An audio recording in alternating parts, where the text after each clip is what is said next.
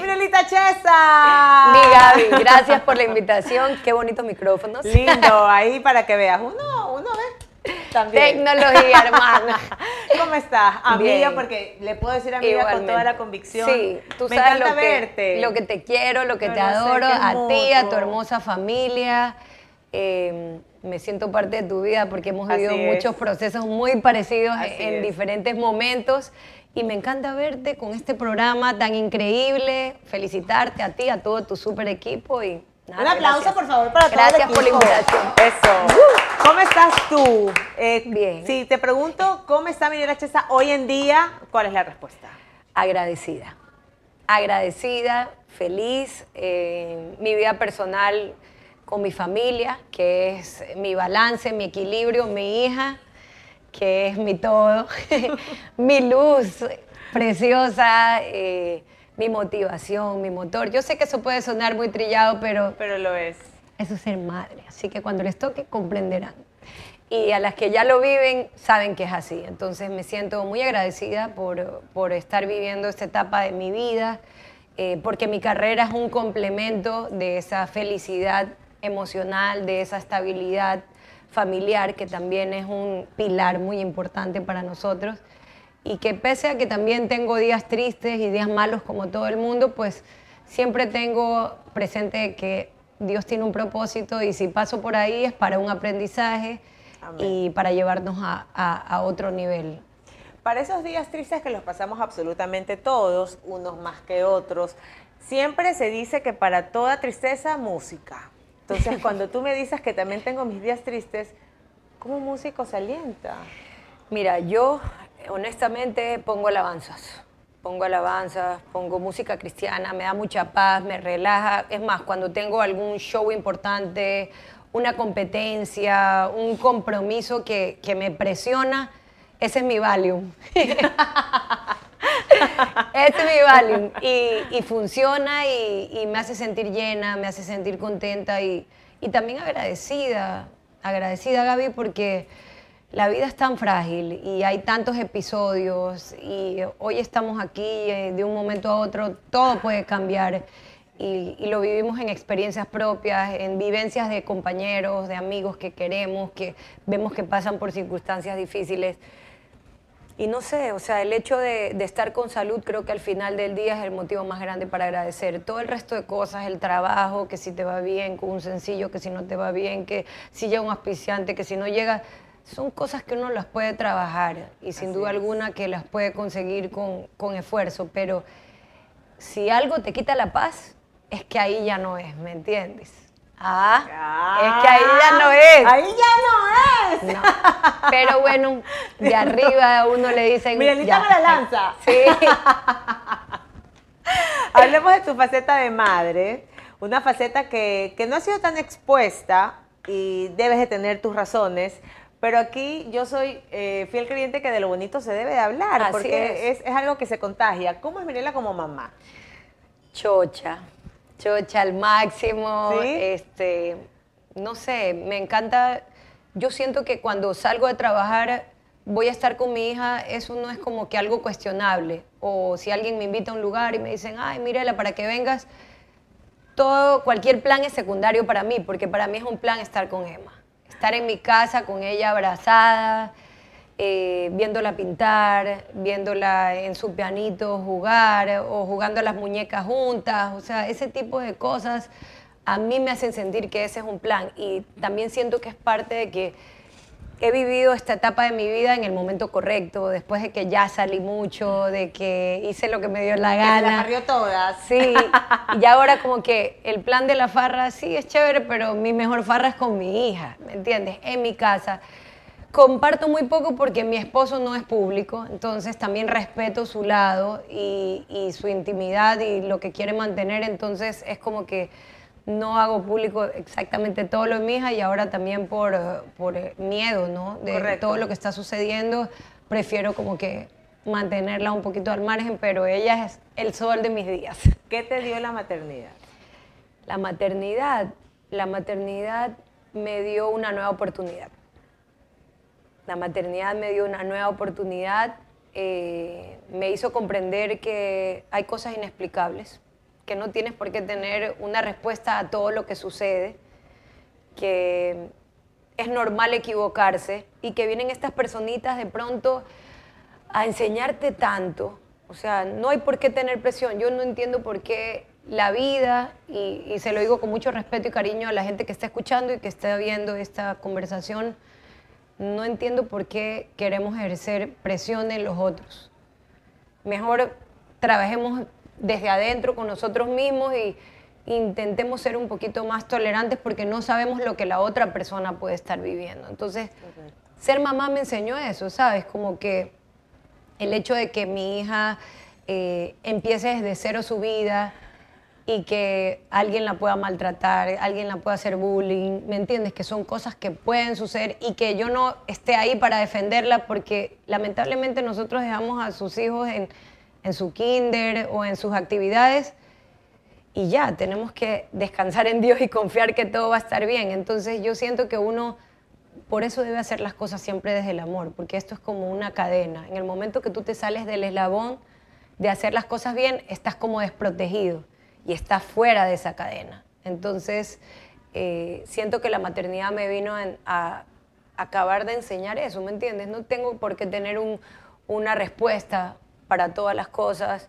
tengo derecho a equivocarme y también mi hija tiene derecho a equivocarse, a elegir lo que quiera hacer. Si hoy se quiere disfrazar de princesa, que se disfrace. Si mañana se quiere disfrazar de Spider-Man, que lo ama y le encanta, que se disfrace. No, no, no me gusta que a veces la gente pone etiquetas desde los niños, o sea, comentarios de mamás haciendo comentarios a un niño de que, pero ¿por qué se viste así? pero ¿por qué si es niño quiere ser cocinero? ¿Por qué te pide una cocinita? Como que ese tipo de cosas que son estereotipos que lamentablemente más tarde se ven reflejados en otro tipo de comportamientos ya cuando eres adulto, creo que son un error que uno aprende a detectar cuando ya es mamá. ¿Entiendes? Cuando ya eres madre dices, wow, no me di cuenta que desde aquí hay un error de aceptación o, o un o una, un estereotipo que la gente quiere que llenes. ¿Y por qué te traigo esto a, la mesa? Porque, por ejemplo, a mí me costó muchos años eh, encontrarme y aceptar también mi voz musical, porque también me sentía a veces opacada por los comentarios de que si, ¿por qué toca folclore? ¿Por qué hace esa fusión? que ¿Por qué se viste así? ¿Por qué? ¿Me entiendes? Deja que cada persona sea como quiere ser. Y a mí me gusta que mi hija tenga esa libertad y que sea libre de elegir y yo estar ahí para acompañarla en todas sus locuras y decirle, vamos, tú puedes, o sea, lo que quiera hacer, porque siento que no hay nada peor para un hijo que sentir la falta de, de, la motivación y el respeto de parte de los padres hacia lo que quiere hacer. Y ahora que uno es padre lo comprende al 100%, ¿no? Total, ahí te das cuenta de tus vacíos de por qué tienes ciertos vacíos, empiezas a atar cabos y dices, wow, no puedo creer, ¿no? Esto empieza desde que somos muy pequeños. Hasta en el tema de la lactancia, que fue algo que yo viví con intensidad. Ya la gente me decía, ¿pero qué? ¿Le vas a dar de lactar hasta los cinco años? Que sí. O sea, no llegaba ni a los... Es problema? No llegaba ni a los dos. Porque di hasta el año ocho meses, pero porque me dio una mastitis a los dos, a los dos meses de, que Emma nació en un seno, me tuvieron que operar y todo horrible, pero la sobrepasé y le di el lactar hasta el año ocho meses porque me regresó al otro seno. Entonces, como que ya en esa parte el doctor me dijo, mira, Mirela, por tu trabajo no es fácil, tú no puedes estar con la bebé pegada todo el día y efectivamente estoy en muchos lugares expuesta en la calle, a veces no es saludable que un niño esté con el tema de COVID. Correcto, correcto. Por ahí deambulando, entonces tuve que pararla ahí porque fue mi decisión y porque así lo quise, pero te digo, cómo hasta en eso la gente quiere meterse y quiere interferir y quiere opinar, ¿me entiendes? Entonces... Pero a lo largo de, tu vida profesional, que he tenido el placer de conocerla desde sus inicios, siempre fuiste contra la corriente. Siempre te quisiste vestir como, como querías, tocaste el instrumento que querías. Este, y eso se convirtió también en que er, eres portadora de tantos jóvenes que que de alguna manera luchan por su identidad, contra todo pronóstico, que se quieren vestir así o que quieren hacer es esto. que Gaby, yo no me quería ir en contra de la corriente, yo quería ser yo, ¿me entiendes? Y cada ser humano es un mundo diferente, entonces cuando tú no te quieres alinear a lo que está de moda, eres raro, te quieres ir contra la corriente. Y no es así. Es verdad. Porque en realidad cada uno es un universo. O sea, podemos estar pensando los dos en que aquí hay una manzana y tú puedes estar diciendo qué lindo el color y yo puedo estar pensando qué rica esa manzana. Y no, eso no hace más o menos ese, ese elemento, esa fruta. Es Correcto. lo mismo, pero desde dos perspectivas totalmente diferentes. Y para mí, eh, el arte en general, la vida, porque no solamente si, si eres artista o no lo eres, en la vida como que cada quien tiene derecho a, a sentir lo que quiera sentir y a expresarlo de esa manera. Y siento que no hay una cosa más bonita que tú vayas cómodo a donde estés. Porque la comodidad se nota. Ahí tú Es dices, verdad. oye, pero se ve esa persona que está radiante o le queda bien ese color o, o qué chévere que está esa ropa porque lo ves tan seguro que dices, ay, yo no sé si yo me lo pusiera. Exacto. Pero porque no es tu personalidad, o sea, eso depende de, de cada uno. Totalmente. ¿Cómo eres dentro del matrimonio, relación esposa-esposa? Ta, ta, ta, ta. Sáquela, tío. Ahí, no, ahí- ahí mentira. sale el link envío. Ah, sí.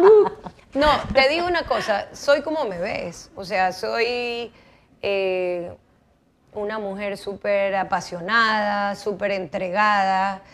¿Le Eh, cocinas? Sí, me encanta cocinar. ¿Qué cocinas? Todo, me encanta cocinar. De todo, aunque yo hace algún tiempo como que no como eh, proteína animal, pero eh, sí lo puedo cocinar, o sea, no tengo ningún problema, respeto totalmente los gustos de mi querido esposo. Y no sé, me gusta acompañar. Yo creo que la palabra que para mí describe el, matrimonio es acompañar, acompañar el proceso de que esa persona también tiene sueños, de que él también viaja mucho por su trabajo, de que merece lograr y alcanzar todos los objetivos que se está proponiendo y asimismo del otro lado espero recibir lo mismo, ¿no? Re- reciprocidad. Siento que el matrimonio al final del día no es como que la gente dice, ay, encontraste tu media naranja. No, cada persona es una naranja completa Completa. es como que aprender a, a- a comprender y, y a convivir con los gustos de esa persona. O sea, así sea algo que a mí no me guste, de vez en cuando yo digo, ok, vamos. O sea, como que quiero probar algo diferente. ¿Cuántas veces en el, en, el, en- en el matrimonio has dicho, te lo dije? Miles. Miles. ¿En Y él también. Miles. Y ahí, no. Es que es una, es una convivencia constante, ¿me entiendes? Y, y siento que lo más lindo es aprender a, a separar que somos dos individuos totalmente diferentes.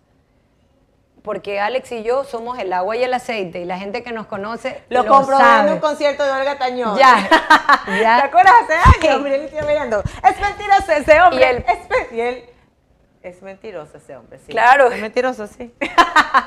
pero, pero mira, ¿no? Que son dos mundos diferentes, pero que se complementan. Y sabes qué, y tenemos totalmente, es que es chistosísimo porque tenemos muchas maneras de pensar totalmente distintas. Yo soy más relajada, más, vámonos a la montaña ahorita y él, no, espérate, hay que hacer la Claro. maleta, hay que programar y la bebé, no se puede viajar con la bebé así, pero...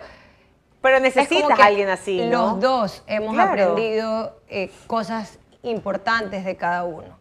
Y los dos estamos en constante crecimiento porque la vida es así. O sea, uno no para de crecer. No puedes pedir que una persona que tiene otra crianza, porque a cada uno lo, lo forman diferente en su casa, sea como tú. Y si estás buscando eso, nunca vas a encontrar alguien con quien puedas hacer clic. ¿Te ha tocado eh, presentarte, animar al público, pero con un dolor en el pecho? Uy, sí, cuando se murió mi abuelita.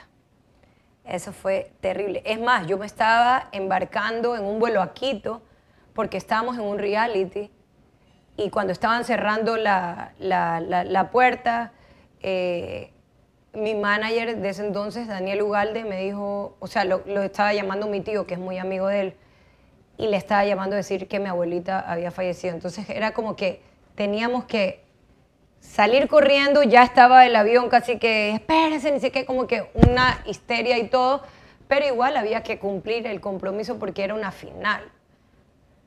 Y tuve que ir al día siguiente, ¿me entiendes? Con el corazón hecho pedazos, pero también creo que la maternidad, esa es otra cosa que, que me ha dado. Mm, Emma no, mi abuelita no pudo conocer a Emma, eh, pero siento que de cierto modo, ahora que, que, que, que soy madre he aprendido como que a dividir esas dos cosas y el- la sensibilidad con la que uno canta, con la que uno toca un instrumento, con la que uno se entrega al público, viene de ahí también, de evocar esos momentos que no necesariamente son felices.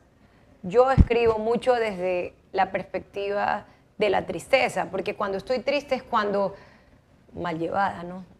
Cuando más escribo cosas de amor.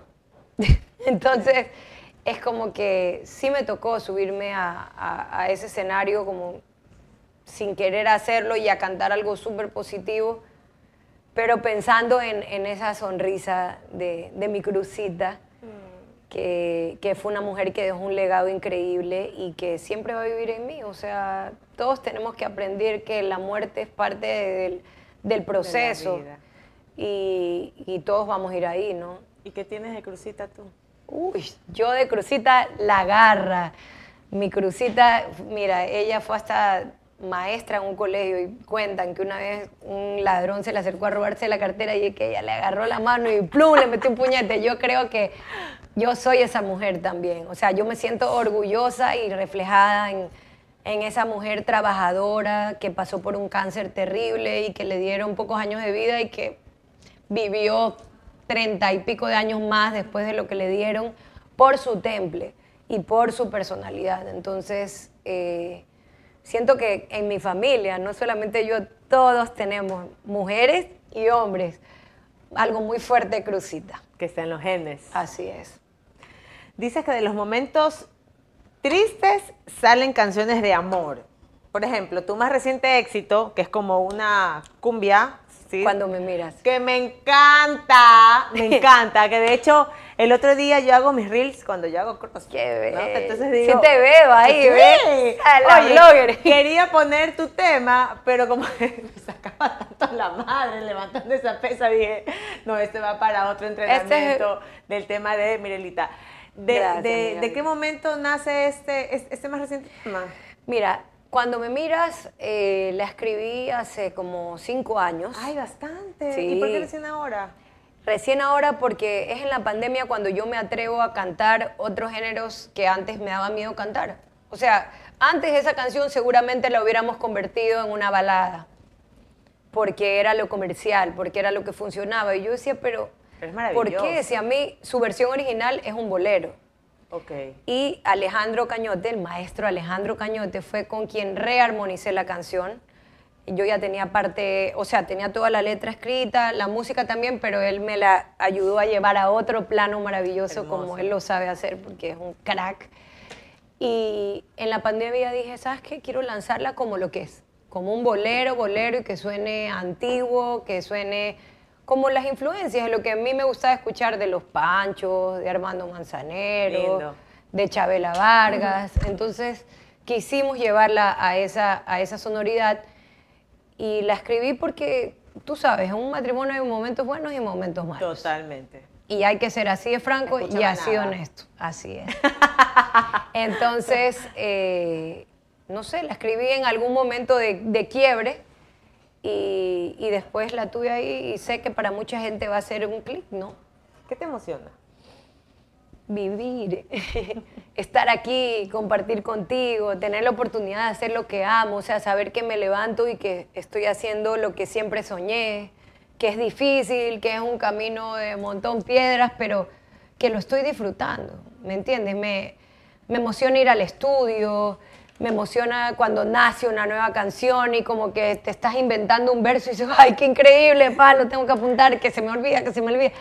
Eh, eso, esos primeros momentos de composición son como traer a un hijo al, al mundo, o sea, es como que literalmente parir. ¿Te gustaría que Emma sea cantante? sí me gustaría, pero también quiero que ella haga lo que, lo que quiera. ¿Y ¿me cómo la entiendes? Yo sí la veo que tiene actitudes. Porque me hablaste del Con piano. chochera te lo digo que sí. Es más, en este momento no estoy con ella en sus clases de música, pero ya arrancó. ¡Ay! Ya arrancó sus clases de ¿Y qué piano. dice el papá? Chocho. A él también le gusta, a él también le gusta. Él siempre ha sido muy apoyador con mi carrera. La verdad que yo me siento muy agradecida porque Alejandro siempre ha sido... Sí, totalmente. Por eso puedo viajar Correcto. tranquila. Y más que nada, aparte de una no tener la presión ¿no? que me puedo llevar a mi hija. Y sí, como te digo, la confianza es algo que se trabaja día a día. Y es mutuo, porque todos nos enfrentamos a un universo donde puede haber tentaciones en el camino. Totalmente. Y tú tienes que creer en el otro, porque si no, crees. O sea, ¿para ¿Cuántos qué años de estás? casada? 13 años este año. ¿Y qué decirle a los jóvenes que, que están planeando casarse? Bueno, primero que se conozcan bien. Creo que lo importante es conocerse y estar abierto a que la otra persona viene con un mundo de, de ganas, con un mundo de sueños, con un mundo de ilusiones que son totalmente diferentes a las tuyas, aunque al principio las dos intenciones y las dos emociones intenten alinearse porque están en el enamoramiento, siento que lo importante siempre es seguirse dando la oportunidad todos los días. Y si en algún momento hay un punto de quiebre o un instante donde quieres tirar la toalla, intentarlo, porque yo prefiero intentarlo con alguien que ya he pasado batallas que con una nueva persona desde cero. Es como que, no, yo siento que hoy por hoy también muchos matrimonios se han vuelto como desechables, ¿no? Porque es muy fácil y porque ya me cansé, ya no soporto. Correcto. Pero a mí me gustan las luchas y siento que mi consejo para todos es que esta es un, una, una guerra constante donde uno tiene que aprender a respetar y conocer a la otra persona y, y si quieres tener tus oportunidades y tus momentos de silencio y tu privacidad, no pidas lo contrario de parte de la otra persona, ¿no? Y como que la confianza, lo que tú dijiste, Gaby, esa es como La base clave, la base, la herramienta. Si tú confías en una persona, Ya está todo. no tiene por qué haber temores. ¿Qué canción eh, estaría de promoción en el disco de tu vida? En el disco de mi vida, este, ay, qué difícil eso, Gaby. Eh, Y ¿Mía o no mía? ¿Del tuya o no tuya? Como quieras. Solo le pido a Dios que el dolor no me sea indiferente. ¡Qué hermoso! Nada más. Te veo emocionada, mire, lo Sí, día. mi Gaby, siempre. Yo te juro, y más de verte. Ay, por de eso que la amo. I love you. De compartir contigo, de esta mesa redonda. Ay, mi Eh, sí, de estar aquí. O sea, todos los días hay una oportunidad para agradecer. Siempre. Y, y como te digo, en la adversidad y en los tiempos duros y en los momentos difíciles es cuando uno más aprende a valorar esos instantes. ¿Por qué tengo que esperar estar mal para agradecer que estoy bien? Exacto. ¿Me entiendes? Y eso tiene que llenarme de emoción y, y hacerme sentir que ya, que estoy bien, que estamos aquí, que estamos compartiendo, que tenemos salud, que nuestros seres queridos están bien. O sea, ese es el motivo Te para quiero agradecer. agradecer muchísimo. Gracias, Porque con lo que me dijiste mucho. que tu hija está en clases de música y decidiste venir acá, eso mira, habla de un cariño inmenso que me tienes. Sí, por eso que- decía, espérame que voy 30 minutos. ta-". Mentira, llegué puntual. Puntualita. Llegué puntual y me iba puntualita. maquillando aquí afuera, tras cámaras, iba como, "Ah, ¿sabes?". Puntualita, gracias amiga. Gracias, Es amiga, te justamente este espacio mucho. que busca estas conversaciones para inspirar a los que nos escuchan también, que no todos tenemos, todos tenemos en algún momento de nuestras vidas esos malos días, pero están estas es. lecciones que nos dan las herramientas para salir adelante. No, así es, y te agradezco por el espacio, por la oportunidad, hermoso que existan este tipo de ventanas para hablar de la realidad, porque eso es. es vivir, Así es. es sentirse vulnerable, es que te duela cuando te peñisquen, es que te llene cuando ves a esa persona que te hace sentir mariposas, que puede ser quien sea. Así es. Y ser agradecidos todos los días. Así que gracias Gaby por este espacio, a ti, a tu super equipo. Gracias, Mirlita Emocionada Bella. y encantada de estar aquí. Disfruten esto en Días de la Vida desde Tinta Café. Chao. Y ahora-